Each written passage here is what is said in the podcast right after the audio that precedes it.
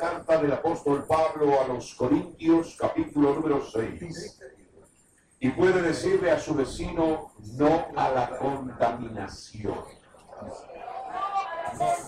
De eso el Señor quiere hablar en el mediodía de hoy. No la contaminación. Usted se puede contaminar fácilmente en la forma espiritual, eso es muy rápido. La contaminación es como que cuando usted tiene un cajón de manzanas y hay una manzana podrida. No es que las 50 eh, eh, manzanas sanas van a curar a la que está podrida. Ah, ah. Sucede siempre al revés, que la podrida va a empezar a contaminar a las demás y va a terminar el canasto lleno de manzanas podridas. De eso se trata la prédica a nivel general. Amén. Primera carta a los Corintios entonces, capítulo número 6. Cuando lo tenga me dice un fuerte amén. Vamos entonces al capítulo número 6, verso número 12, y leemos la palabra de Dios en el nombre del Padre, Creador de los cielos y de la tierra. ¡A su nombre! Mejor que eso, a su nombre. Leemos la palabra de Dios en el nombre de su amado Hijo, el Señor Jesucristo. ¡A su nombre! Mejor que eso, a su nombre. Leemos la palabra de Dios en el nombre del Espíritu Santo, que es nuestro consolador, guía y maestro por excelencia. Dice, todas las cosas me son lícitas, mas no todas convienen. Todas las cosas me son lícitas, mas yo no me dejaré dominar de ninguna. Hasta ahí la lectura. No cierre su Biblia y vamos a orar. Amante Padre Celestial, Señor mío y Dios mío, no a la contaminación. Líbranos, Señor, de oír algo que no sea edificante. Padre, toda palabra que salga de nuestra boca porque nuestro corazón está lleno de bendiciones, siempre sea para edificar y para glorificar tu nombre. Ayúdanos, danos de tu sabiduría para entender el mensaje de hoy y estas palabras que sean guardadas en nuestros corazones para que no nos contaminemos nunca. Gracias Señor. Amén, amén y amén. Tomen asiento hermanos. Todas las cosas me son lícitas, quiere decir todas son aceptables en mi vida. Todas son legales en mi vida. Recuerdo bien, en la historia de Estados Unidos había una prohibición y había una mafia que la dirigía Al Capone, ese italiano que vivió en Estados Unidos y que tenía su casa en Miami Beach. Él comandaba desde Chicago una gran banda de traficantes de alcohol, porque el alcohol era prohibido en Estados Unidos. Y cuando la ley seca vino a este país, pues el alcohol se convirtió en el oro para los que traficaban con alcohol, porque todo lo prohibido siempre, no sé por qué al ser humano le gusta lo prohibido, ¿verdad? Y empezaron a hacerse multimillonarios hasta que por fin liberaron al alcohol de aquella ley seca y empezaron a abrir negocios para vender el alcohol y ya disminuyó la fiebre en contra de la ley seca. Luego vinieron las drogas y ahora las drogas están empezando a utilizarse en forma de medicina en primer lugar y luego en algunos estados de la Unión Americana ya es de uso libre para su entretenimiento, entre comillas. ¿Qué le quiero decir con esto? Que Dios a través de la ley de Moisés nos enseña el pecado. Aprendimos que estamos en pecado gracias a la ley. Si no hubiese ley, estaríamos todos muy bien. ¿Por qué le ponen un ticket a usted en la calle? Porque en vez de ir a 30, usted está yendo a 40 o a 50. Hay una ley. Si no hay cartelito, no hay ley. Asimismo apareció la ley de Moisés para que el ser humano empiece a entender qué es lo lícito y qué es lo no lícito. Por eso el apóstol Pablo, escribiendo a los Corintios, dice, todas las cosas me son lícitas. Hoy usted puede comprar, si es mayor de edad, usted puede comprar cigarrillos, usted puede comprar licor, hasta drogas, tal vez en algún estado donde se lo permitan. Pero la pregunta es, ¿le conviene el cigarrillo a sus pulmones? Le conviene el alcohol para su estabilidad emocional. Le conviene las drogas para que su cerebro eh, no se estropee, porque las drogas lo primero que hace es estropear la mente del ser humano. Todas las cosas no son lícitas. Están en el mercado. Estamos en este mundo, pero no pertenecemos a este mundo. Vivimos entre ellos, pero ya no pertenecemos a este mundo. Estamos en este mundo, mas ya no, no nos conviene algunas cosas de este mundo. Sigue diciendo, mas no todas convienen, todas las cosas que son lícitas, dice nuevamente en el 12, mas yo no me dejaré dominar de ninguna. Las viandas van para el vientre y el vientre para las viandas, pero tanto al uno como a la otra destruirá Dios, pero el cuerpo no es para fornicación, sino para el Señor, y el Señor para el cuerpo. Y ahí va una, una detallada orden de cosas que quiere Dios, que se lo dictó a través del Espíritu Santo al apóstol Pablo. El apóstol Pablo, fundador de la iglesia en Corinto, le escribe a los corintios en esta primera carta, que no es la primera carta. Esta es ya la segunda carta que escribe Pablo a esa iglesia. La primera carta nunca fue encontrada, los originales. Por eso es que Pablo escribe tres veces a la iglesia y el mundo conoce simplemente la primera y la segunda carta a los Corintios. No tiene relevancia porque las enseñanzas de la primera carta están también reducidas en esta segunda y tercera que conocemos como primera y segunda. Ahora bien, ¿qué es lo que quiere el Señor? Nos está diciendo que todo es legal, pero también te está diciendo, ¿te conviene? Y ahí está la estatura espiritual que tengas tú con Dios.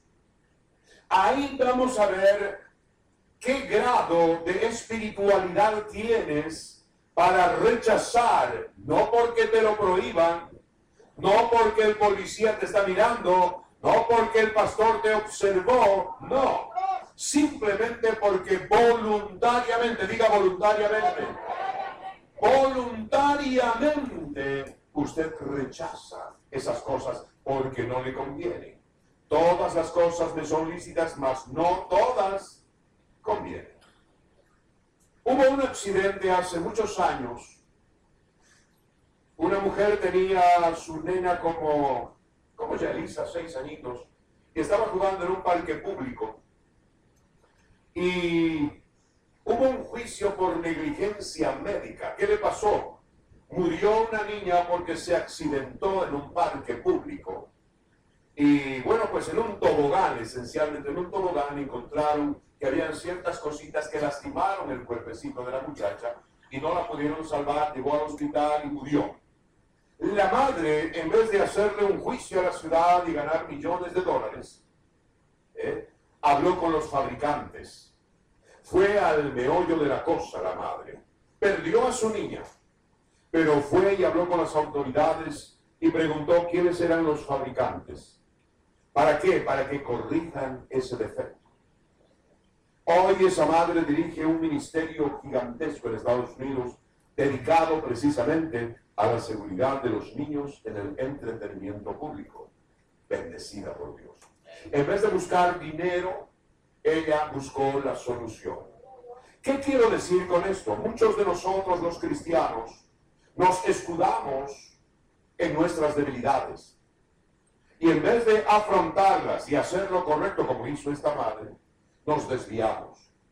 Y nos autojustificamos diciendo algunas cosas tontas como, Dios conoce mi corazón. Él sabe que soy débil. Él me conoce muy bien porque me hizo en el vientre de mi madre. Por lo tanto, yo sigo pecando. Y no es así. No es así.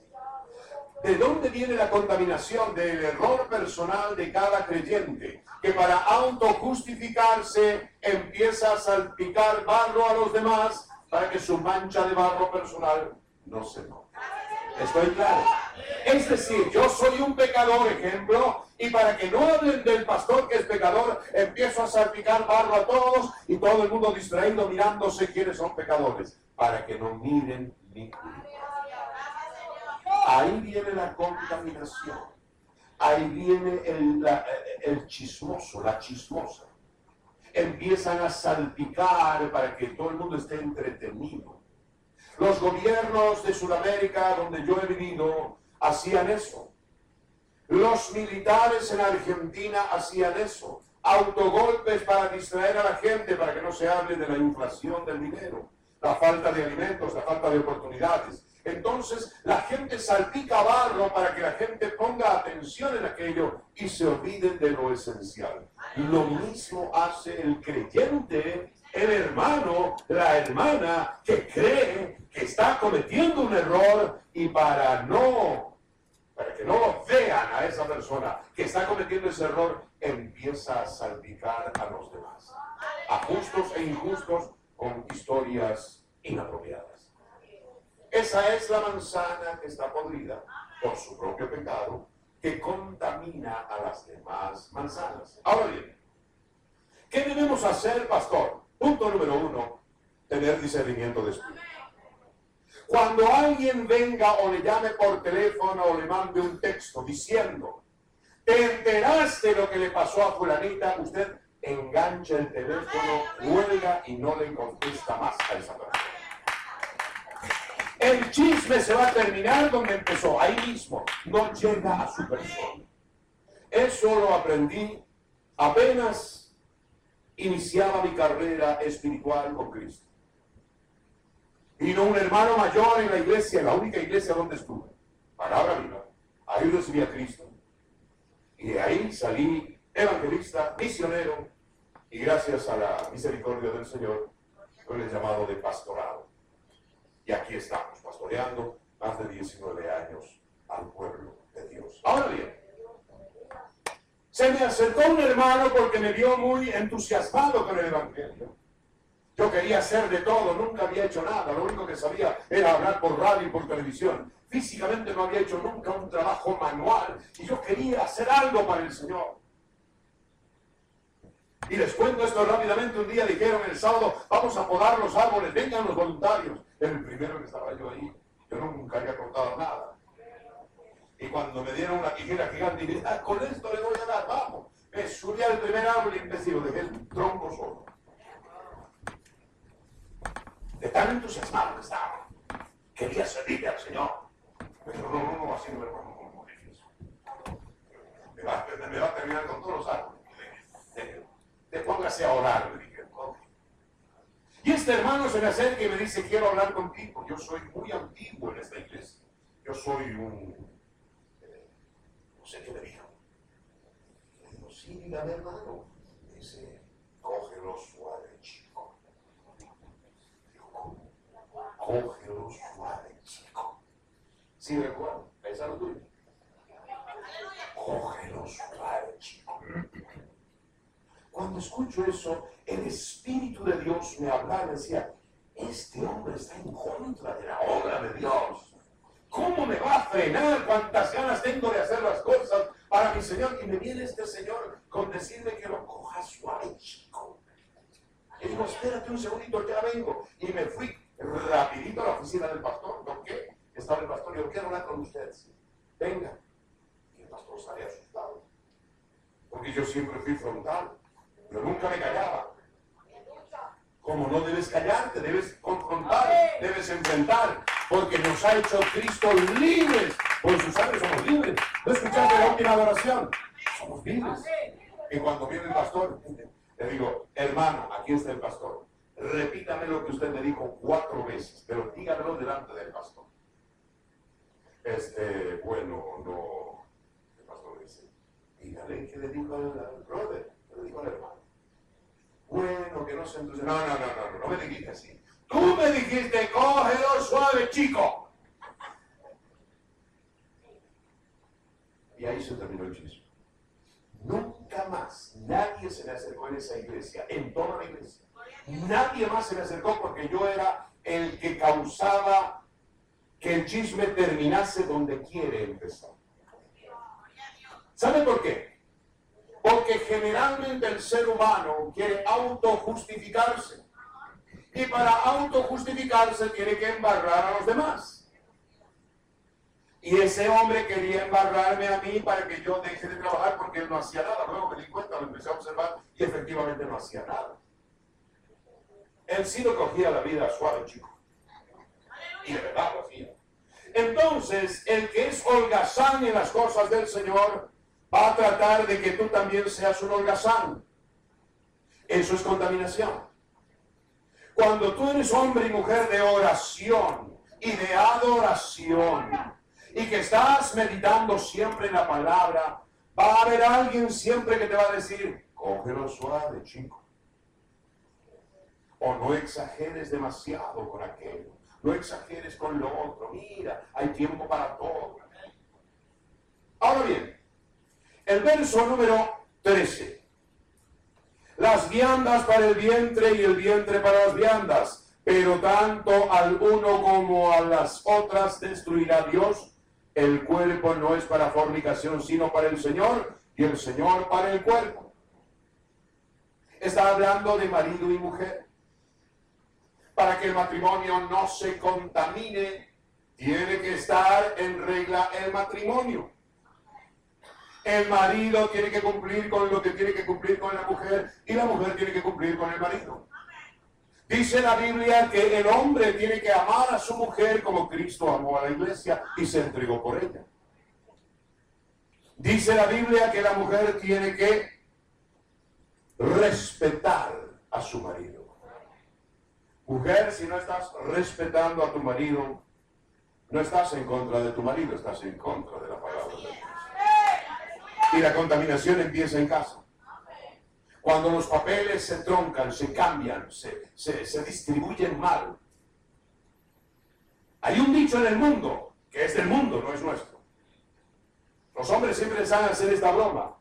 No, la última palabra la tiene mi mujer. O la tengo yo. Sí, querida. Sí, mi amor. No es así. Si está mal, está mal. Acá no tiene la última palabra nadie. Ustedes son un equipo. El hombre es la cabeza del hogar, dice la Biblia. Eso dice la palabra. Y la mujer es la ayuda idónea. Que tiene que ayudar a su esposo, respetarlo. Sara, ¿cómo le decía a su marido? Mi Señor. Pero ¿cómo amaba ese hombre a? Amaba como Cristo a la iglesia. Por eso es que el Señor, cuando hizo al hombre y a la mujer, sacó una costilla del hombre, porque la costilla es la que cubre el corazón. No sacó un cabellito que era más fácil sacar un pelito a Adán y hacer de ese pelito una mujer. O tal vez la uña más pequeñita del pie. Pero no la hizo de la uña del pie para qué? Para que el hombre no la esté pisoteando a la mujer tampoco hizo de un cabellito del hombre para que la mujer esté arriba del hombre. Hizo de una costilla para que sea protección del hogar. Marido y mujer tienen que estar muy de acuerdo con la palabra del Señor porque si no la contaminación nace en casa. Cuando las cosas no son hechas correctamente, ya la contaminación está caminando. Porque no está lo correcto. Mira lo que dice el capítulo número 7 Vamos a ver, dice en cuanto a las cosas de que me escribisteis, bueno le sería al hombre no tocar mujer. Pero a causa de las fornicaciones cada uno tenga su propia mujer y cada una tenga su propio marido. El marido cumpla con la mujer el deber conyugal y asimismo la mujer con el marido. La mujer no tiene potestad sobre su propio cuerpo, sino el marido. Ni tampoco tiene el marido potestad sobre su propio cuerpo, sino la mujer. No os neguéis el uno al otro, a no ser por algún tiempo de mutuo consentimiento para ocuparos sosegadamente en la oración y volver a juntaros en uno para que no os tiente Satanás a causa de vuestra incontinencia. En el Evangelio y en el creyente no corre la mujer que dice, ay, hoy no, querido, me la cabeza. Eso no corre en el Evangelio. Y al día siguiente, oh, que tengo un Y al día siguiente, ay, los pies se acabaron. Eso no corre en el Evangelio. Dice porque es, que ahí viene Satanás a tentarte. Si tú no atiendes tu negocio, ¿para qué pusiste el negocio? Eso decía mi abuelo. Tú tienes mujer, cuídala. Tú tienes marido, cuídalo. No tientes al diablo. Porque el diablo está esperando la pequeña oportunidad que le das para salir afuera a buscar lo que no tiene en casa.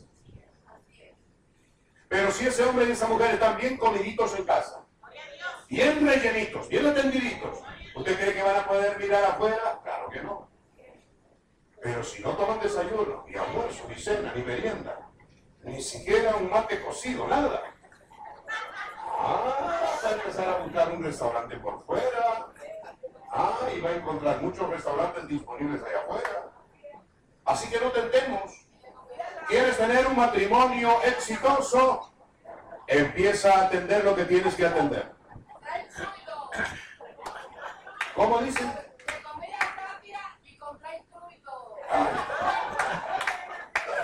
Amén. así, el, diablo te va a tentar con comida rapidita, barata, sencilla y con drive-thru. Atendido en el mismo auto. Gloria a Dios.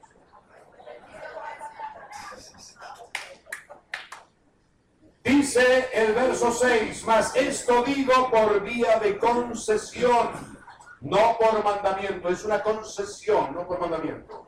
Quisiera más bien que todos los hombres fuesen como yo, pero cada uno tiene su propio don de Dios, uno a la verdad de un modo y otro de otro. Digo pues a los solteros y a las viudas, qué bueno les fuera quedarse como yo. Pablo estaba solo. Él se dedicaba únicamente a servirle al Señor. Y dice el verso número 9, pero si no tienen don de continencia, Cásense, pues mejor es casarse que estarse quemado o quemando. Eso me dijo un joven de camino desde hace muchos años, ya no está con nosotros. Así que no me mire a ninguna joven ni ningún joven. Pero esto me lo dijo un joven. Pastor, me quiero casar. Es un mocoso. Me quiero quemar. Tendría que hablar con papá, entonces, vamos a hablar con la familia. No me quiero quemar muy fogoso el muchacho. Estaba, que se quemaba. Y ahí vamos nosotros entonces entendiendo que la palabra es la que tiene que edificarnos a nosotros, porque si no nos edifica la palabra, empezamos a contaminarnos. ¿Qué es la contaminación? La contaminación es no hacer la palabra de Dios y tentar con cosas humanas. Pero si nosotros somos obedientes a la palabra del Señor, no podemos nunca estar contaminándonos porque, porque estamos haciendo la voluntad del Señor. Y dice el verso número 9, el 10. Pero los que están unidos en matrimonio mando, no yo, dice, sino el Señor, que la mujer no se separe del marido y si se separa, quédese sin casar o reconcíliese con su marido y que el marido no abandone a su mujer. 12. Y a los demás yo digo, no el Señor, ahora es consejo de hombre. Si algún hermano tiene mujer que no sea creyente, y ella consiente en vivir con él, no la abandone. Atención mujeres, y si una mujer tiene marido que no sea creyente, y él consiente en vivir con ella, no lo abandone mujer, porque el marido incrédulo es santificado en la mujer y la mujer incrédula en el marido, pues de otra manera vuestros hijos serían inmundos, mientras que ahora son, ¿qué son sus hijos? Uno solo que esté en el reino de Dios ya santifica a su familia. Entonces tenemos que tener sumo cuidado con el cuerpo nuestro. Hay que alimentarlo correctamente. No podemos exagerar en ciertas cosas. Porque el colesterol es muy traicionero. Hay enfermedades silentes, en silencio, que van obrando dentro de usted y cuando usted se quiere dar cuenta ya es tarde. ¿Para qué tentar entonces con cosas que, que no son lícitas o legales? Nosotros, los creyentes, ahora vamos a la segunda carta a los Corintios, por favor. Capítulo número 6. Segunda carta a los Corintios. Capítulo número 6, verso 14. 6.14 dice la palabra lo siguiente. No os unáis en yugo desigual con los incrédulos, porque ¿qué compañerismo tiene la justicia con la injusticia? ¿Y qué comunión la luz con las tinieblas? ¿Y qué concordia Cristo con Belial? ¿O qué parte el creyente con el incrédulo? ¿Y qué acuerdo hay entre el templo de Dios y los ídolos? Porque vosotros sois el templo de Dios viviente, como Dios dijo, habitaré, andaré entre ellos y seré su Dios y ellos serán mi pueblo.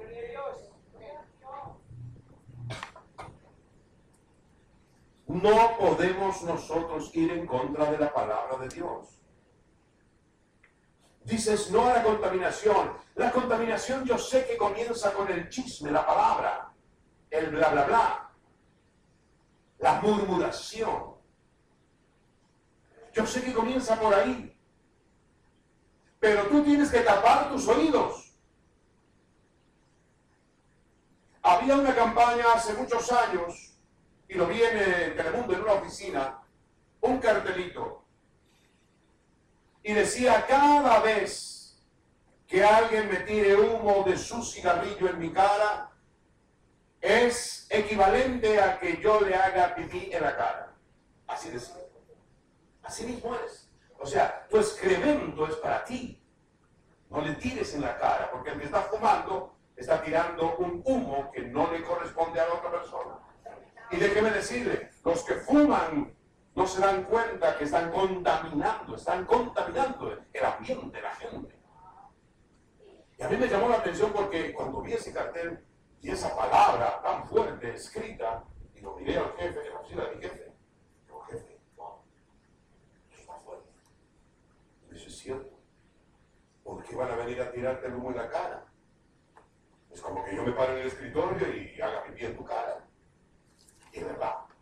Entonces, ¿por qué le cuento esto de la contaminación física? La contaminación espiritual va más rápida que la física. ¿Por qué? Porque es fácil ofender a un hermano. Y el hermano ofendido es muy peligroso en una congregación.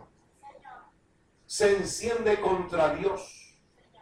Se enciende contra los hermanos se enciende con lo más visible de la congregación, que es el pastor. Y ahí vemos la contaminación espiritual. ¿Cómo nos damos cuenta nosotros por el discernimiento espiritual? Pastor, ¿y qué debemos hacer? Si lo puede confrontar, confróntelo. Si no, doble rodilla y ore por esa persona. Porque algunas veces ni siquiera vale la pena hablar. Ni siquiera vale la pena decir, mira, esto está mal, eh, fíjate, bla, bla, bla, bla, bla. ¿Por qué? Porque la contaminación ya está accionando. Dice segunda carta a los Corintios, eh, capítulo 6, verso 15, vamos ahora. El 15 dice, ¿y qué concordia Cristo con Belial? ¿Por qué tienes que meterte con alguien que no tiene a Cristo en su corazón? Ahora Dios tiene propósitos. Cuando conocí a la pastora, a mi esposa, ella estaba apartada del Evangelio. Ella no le estaba sirviendo al Señor. Había terminado su estudio en la universidad y por la universidad es que ella abandonó al Señor. Y como estaba descarriada, escuchaba música mundana donde yo trabajaba en la radio de Nueva York y veía la televisión hispana donde yo leía noticias en el canal 47 de Telemundo. Ella tenía una gran ventaja, ella me conocía, pero yo no la conocía. Se me llamaba por teléfono y me hablaba tan bonito y decía, pero qué mujer más inteligente, más sabia, cosas lindas que mujer. Yo la quería conocer. Y pasaron tres meses y después de tres meses, bueno, la conocí, nos casamos y nos vinimos a, este, a estos lugares a vivir. Pero ¿qué no quiero decir con esto? Que yo no conocía a Cristo y ella estaba apartada. Y cuando empezamos a salir de novios, ella dice, te tengo que confesar algo. Estoy mal con mi Dios. Yo soy cristiana evangélica. Y cuando uno está enamorado no importa, ¿verdad? Yo dije, no me importa. Total, está todo bien. Está todo, todo fenómeno. Porque así es cuando uno está enamorado. Y hicimos un pacto, un domingo a la católica y un domingo a tu cristiano. Y el día que visité su iglesia cristiana en Nueva York, estaba el pastor Benítez. ¿Te acuerdas? El que vive acá en la Florida. Ya enfermito. Bueno, él fue el testigo cuando me casé con, con Milagros. Y llego por primera vez de visita, así como están los hermanos cubanos ahí. Y vino la Santa Cena. Y yo me paré, como todo católico, apostólico, romano y boliviano, quise agarrar ya, pan con el vino y, y meterme en lo mío, porque como yo era monaguillo desde chiquito, pensé que todo era las hermanas se me acercan y me dicen, ¿y usted es creyente? Claro que sí. ¿Y cuándo recibió a Cristo? Siempre. No le dé nada. ¿Cómo que no le dé nada?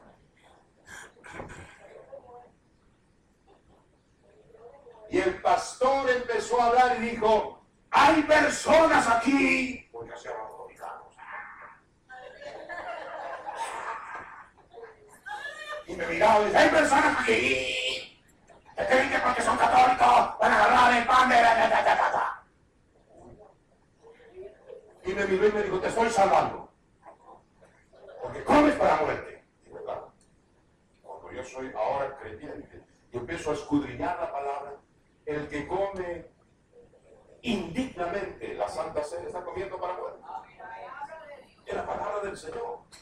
Y ese pastor me hizo el favor, pero me gustó. O sea, me enojé. Pero me gustó su explicación. Y lo recibí con mucho gusto. Porque me convenía. No porque yo estaba de acuerdo con él, vamos a yo soy sincero. Porque me convenía la negrita ahí al lado, ¿va? Y un día decidimos casarnos.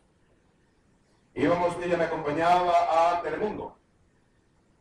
Y cruzando el puente subterráneo que hay de Manhattan hacia New Jersey, ¿cómo se llama el puente? El subterráneo. Bueno, qué importa. El lindo El túnel. Le digo, te voy a hacer una pregunta antes de cruzar el, puente.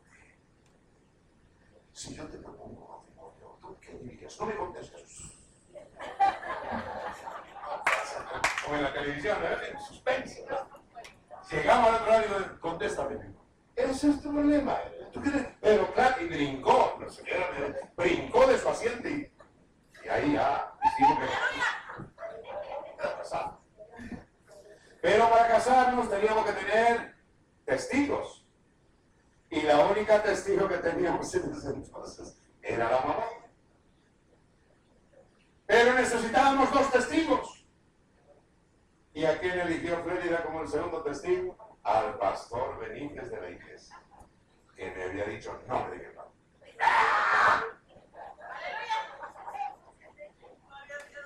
Y fuimos con mi auto a, a la iglesia y subimos en la van de la iglesia. Nunca me voy a olvidar el color morado, casi rojo, ¿verdad? Moradito. Una van bien bonita y nos fuimos hasta al juzgado, pues a tribunales para casarnos. Y fue Ada, la única fotógrafa. Y en un momento la jueza dice, alguien se opone a este matrimonio, dígalo ahora o calle para siempre. Y no había nadie que nos respondiese. Porque yo no hablaba inglés. No me hablaba inglés, pero no dijo nada. Y digo, ¿qué estará preguntando la mujer? Y la veo a mi suegra y veo al pastor, los dos dominicanos en español. Y pregunta por segunda vez, y la fotógrafa, la la hermana mayor de ella, dijo, no, nadie se opone, no, hija. Salvó la Nos casamos, Vimos nuestras altas y nuestras bajas. ¿Por qué le cuento el matrimonio? Porque aquí la palabra dice que no debemos juntarnos con yugo desigual. Pero Dios tenía un propósito maravilloso. Yo siendo un talibán, un hombre del mundo, me une a esta mujer descarriada en ese entonces, luego se reconcilia con el Señor y empieza a servirle al Señor. Y nos casamos y nos mudamos a Miami. Lo primero que hice yo, traer a la mamá. Porque no se va a quedar Florida sola ya. No, hay que traer a la mamá. Ya Lorina vivía acá, ya más o menos la familia estaba agrandada acá. Y luego vino nueve años de oración. Nueve años el Señor tardó en rescatarme. Y eran nueve años que yo veía cómo ella se congregaba ellas asistían a su servicio, yo las llevaba con el auto, nunca me opuse. Eso sí me burlaba de ellas, y decía, oye, miércoles, faldita amarilla. Yo era terrible, era terrible. Y entonces me las llevaba y los pastores querían conquistarme. Y cuando veían mi carro salía corriendo el pastor. Yo en ese mismo momento, a propósito, cuando ya se bajó mi familia, prendía un cigarrillo y lo esperaba. Y con una bocanada muy grande y muy profunda. El pastor, yo bajaba el vidrio y el pastor me decía, ¿cómo está, hermano? No me diga hermano, usted mi hermano. Y así lloraban los pastores. Yo hacía llorar a los pastores. Cuando el Señor me rescata y me nombra pastor, desde el primer día, hermanos, empecé a llorar. Tal cual yo hacía a los pastores, tal cual me hacían las ovejas. Y yo tenía que estar. Lloraba en silencio. ¿Por qué le digo todo esto? Porque la contaminación usted la tiene que advertir en su matrimonio, en su vida. Si es soltera, soltero en su misma vida, tiene contaminación cero, nada. Por eso la prédica se llama no la contaminación. Vamos a continuar. Hablamos de bueyes, de burros y de asnos. Vamos a ir a Deuteronomio 22, 10. Mira lo que dice la palabra del Señor. Deuteronomio, capítulo número 22 y verso número 10. ¿Lo tiene? 22, 10 dice así la palabra del Señor. No harás con buey y con asno juntamente. No vestirás ropa de lana y lino juntamente te harás flecos en las cuatro puntas de tu manto con que te cubras. Instrucciones. Usted no puede en el campo poner un burro con un buey. Es junta desigual.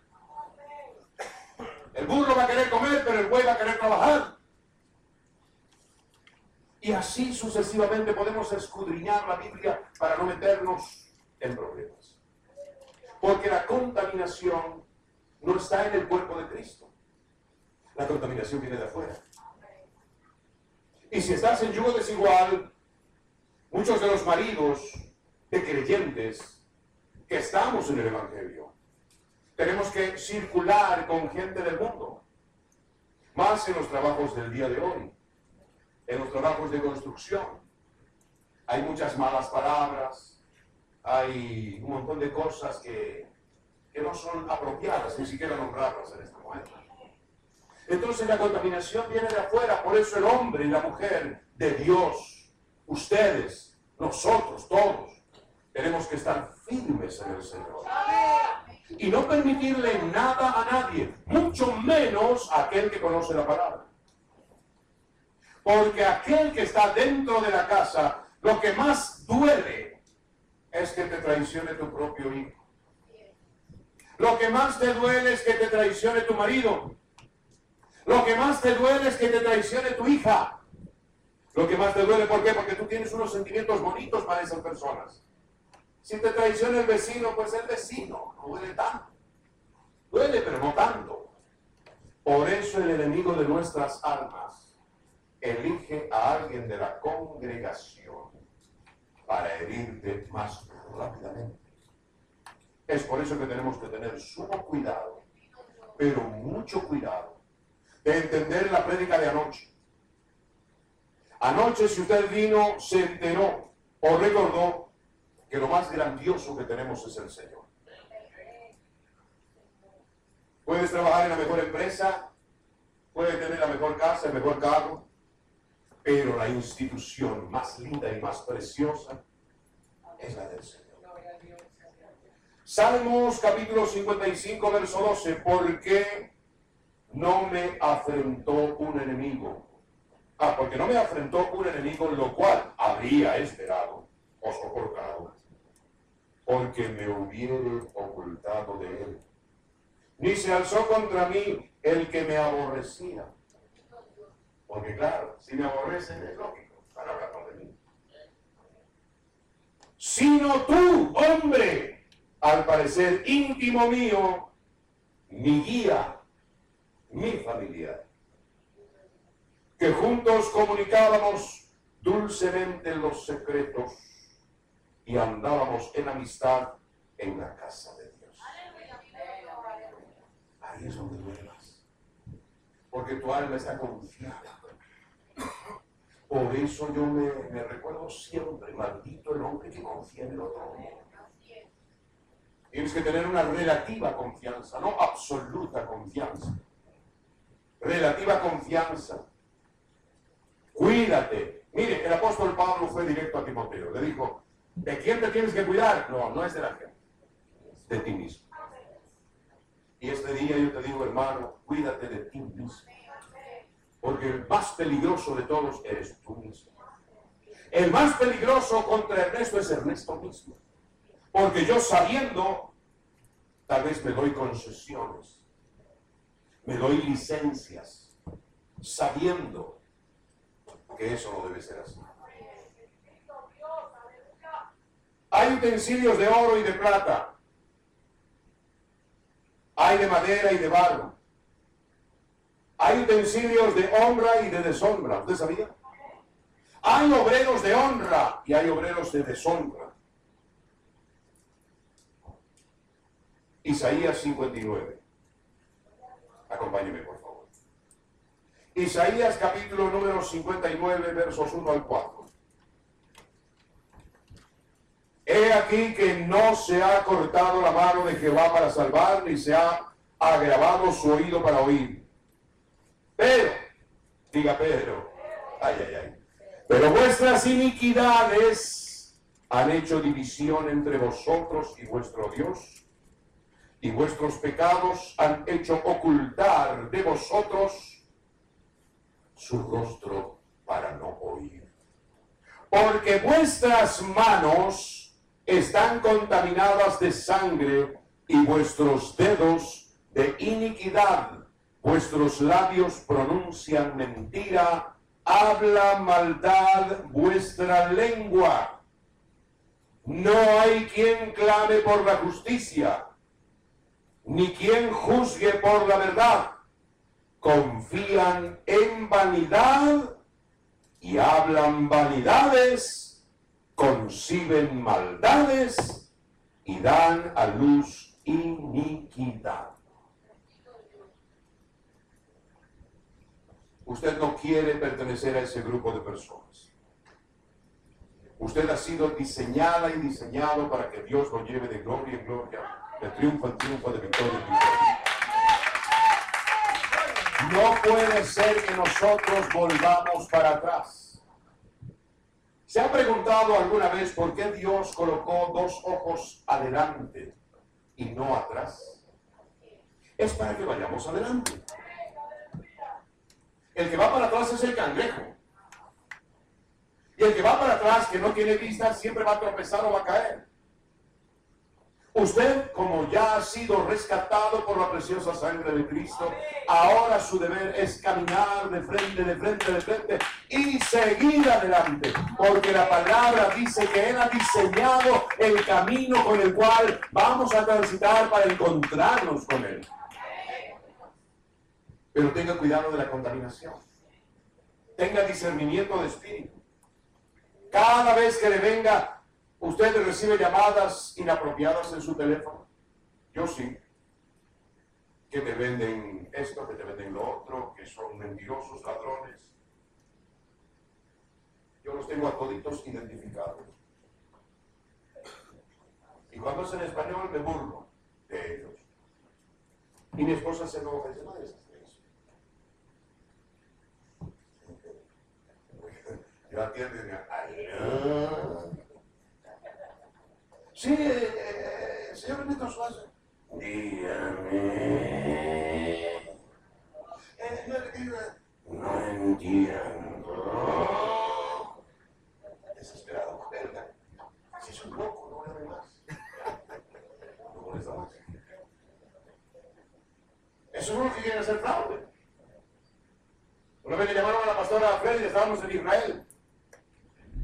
Y me llama urgente mi suegra y me dice, pastor, qué mal que hizo, no pagó la luz, hoy tenemos servicio y nos iban a cortar, vamos.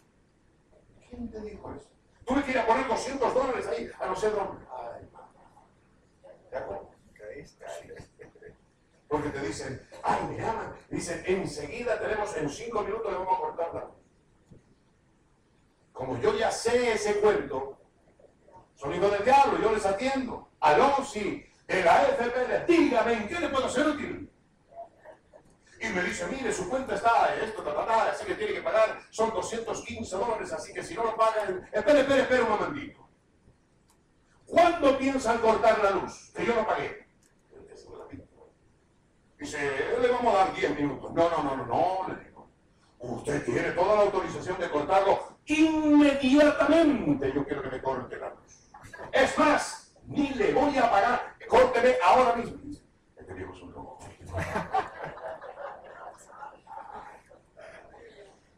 No se deje engañar. El IRS nunca le va a llamar para nada. El IRS le va a escribir una carta. Social Security nunca te van a llamar por teléfono.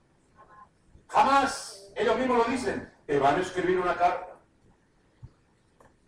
Porque le dicen a la gente, mira, tienes un problema, eh, te voy a ir a buscar, el abogado, te van a meter preso. La gente dice, hombre. La contaminación no viene del creyente, viene del mundo. Por eso el creyente debe estar muy atento y muy con su espíritu abierto para poder entender las maquinaciones del enemigo. Cuando las maquinaciones del enemigo se hacen verdad en tu vida, ahí es donde tienes que enfrentar la situación y decirle, conmigo no.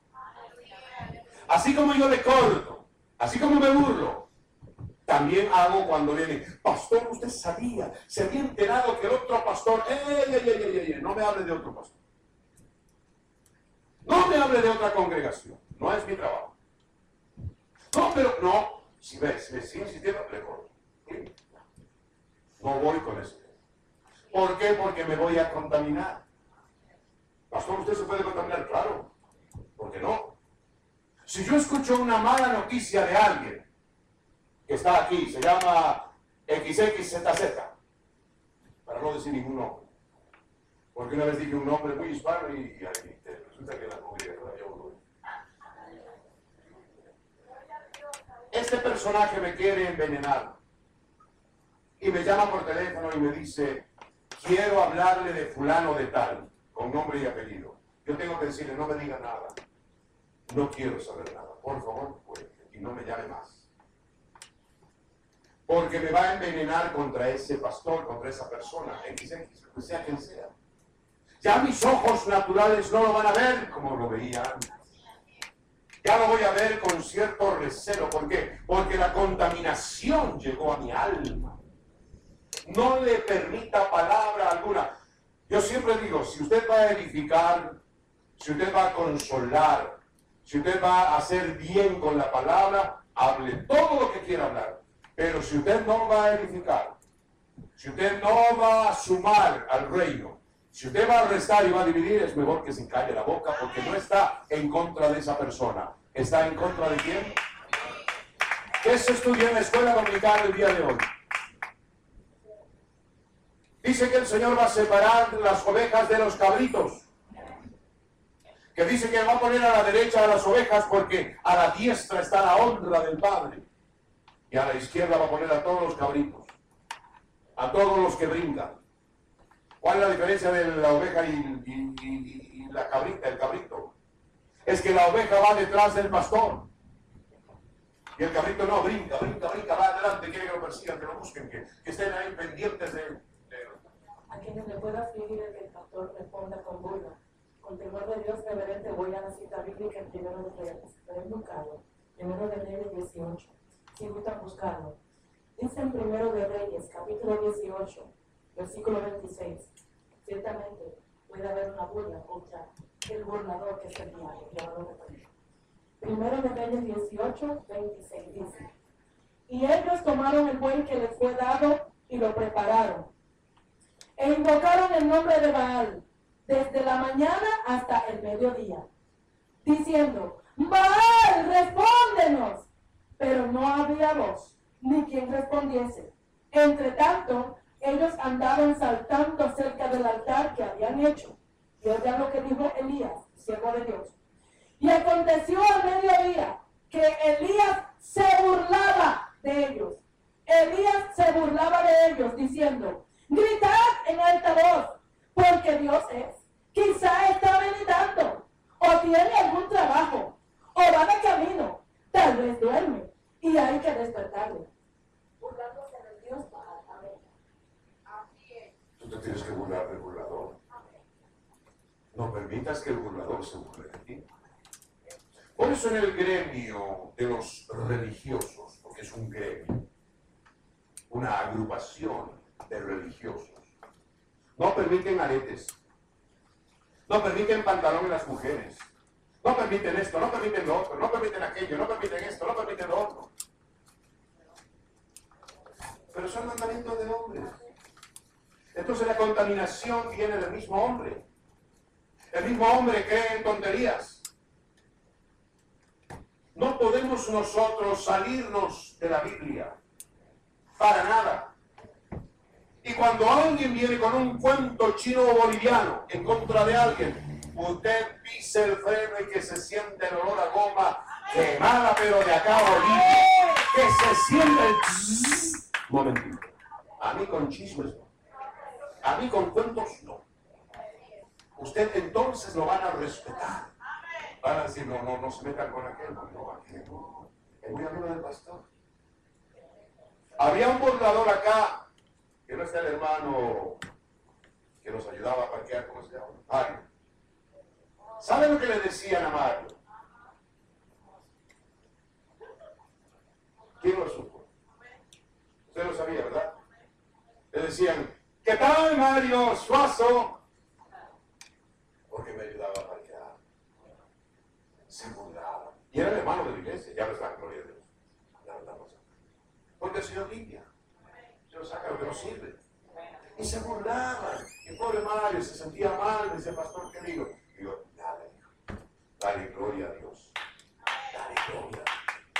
Se están burlando de ti, no importa, fíjate. Y Mario con sus altas y sus bajas está con nosotros. Y el hermano burlador ya no está con nosotros. ¿Se da cuenta, hermano, hermana? Es decir, no es que me alegro que se vaya alguien, no. Dios me libre. Estamos hablando de la contaminación. Y la contaminación empieza en el hombre y termina y acaba con el reino de Dios. Esta mañana, ¿qué aprendieron en la escuela dominical? ¿Qué se aprendió? Básicamente. ¿Qué dijiste tú, Camilo? ¿Qué dijiste esta mañana? Y tu esposa también lo dijo que si algo haces mal a alguien, lo estás haciendo a ese alguien. ¿A quién lo estás haciendo? A Cristo. Si hablan mal de ti, no están hablando mal de ti, hermana. Están hablando mal de Cristo. Porque ya no vive usted, sino que vive Cristo en usted. Diga no a la contaminación. Pero en el nombre de Jesús, póngase firme. Porque corre riesgo su salvación. La persona que se contamina se extravía. Eso dice la Biblia. Y los extraviados no están con el olor del conocimiento de Cristo. Cuando tienes el olor del conocimiento de Cristo es que la gloria de Dios camina contigo. Y cuando vienen los burladores, tú le pones el freno fuerte, de mano y el de pie. Amén. Vamos a inclinar el rostro, Padre bueno, Señor mío y Dios mío. Te damos gloria, te damos honra, bendecimos tu precioso nombre, Señor. Ayúdanos a no contaminarnos en nuestros matrimonios. Ayúdanos a no contaminarnos en nuestras familias. Ayúdanos a, no contaminarnos, Señor, aquí, en el templo, en la organización donde te servimos. Gracias, Señor, en el nombre poderoso de Jesús. No quiero terminar esta reunión sin invitarte, amigo amiga, si quieres confesar a Cristo, puedes hacerlo. ¿Habrá alguien que desea recibir a Jesús como su único y suficiente Salvador? ¿Todos estamos bien? Gloria a Dios. Vamos a esa cámara rápidamente. Si quiere hacer la oración, dígale, Señor Jesús, reconozco que soy pecador y creo con todo mi corazón que Jesucristo fue resucitado de los muertos. A Él le entrego mi vida, a Él le pido que escriba mi nombre en el libro de la vida. Amigo o amiga, si ha hecho esta sencilla oración, ha pasado de tinieblas a luz admirable, busque una iglesia que predique al Padre, al Hijo y al Espíritu Santo.